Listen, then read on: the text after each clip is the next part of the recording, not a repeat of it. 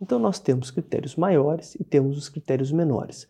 Os critérios maiores são hemocultura positiva, e não, não é qualquer hemocultura, tá? é uma hemocultura positiva para micro-organismos típicos em duas culturas separadas, ou uma hemocultura persistente, duas ou mais colhidas em intervalos maior que 12 horas, ou três ou quatro positivos em intervalo maior que uma hora. Ou uma hemocultura única ou sorologia para coxiela.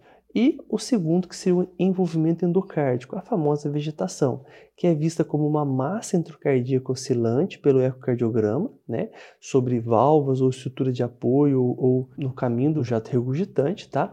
a presença de abscesso ou decência de uma prótese, ou uma nova insuficiência valvar vista por exame de imagem. O aumento ou mudança do sopro não é suficiente para o diagnóstico. Então esse paciente nosso ele tem endocardite, porque ele tem a vegetação, ou seja, a massa intracardíaca oscilante e duas hemoculturas que fecham o diagnóstico para endocardite infecciosa. Mas vamos lembrar os critérios menores. A predisposição, ou seja, o paciente ter valvopatia, o paciente usar droga injetável ou, ou ter o, o catéter venoso, né?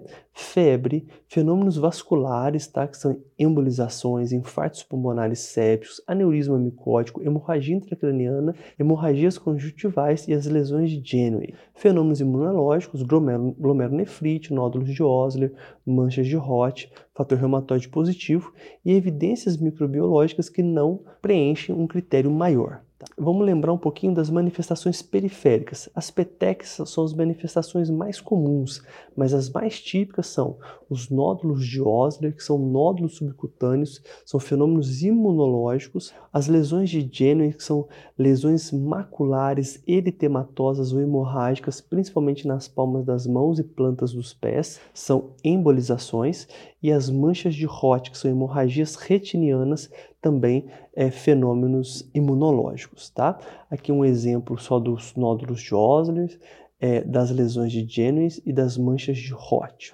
Bom, em relação à embolização, ocorrem até 40% dos casos de endocardite, sendo o sistema nervoso central mais comum. E o que, que é fator de risco para embolizar? Vegetação grande em válvula mitral, causada por estáfilos que não estão respondendo ao tratamento. Então, esses são os principais fatores de risco para embolização na endocardite infecciosa. E aí, gente, só para lembrar, o risco de eco, eh, a indicação, desculpe, de eco transesofágico seria aquele paciente com quadro clínico sugestivo de endocardite, mas com eco transtorácico não ajudou, uma alta suspeita de endocardite com eco transtorácico negativo, paciente com prótese valvar, avaliação de complicações como abscessos, perfurações de chantes, antes de cirurgia realizadas em fase aguda de endocardite e a presença de intraoperatório quando for necessário.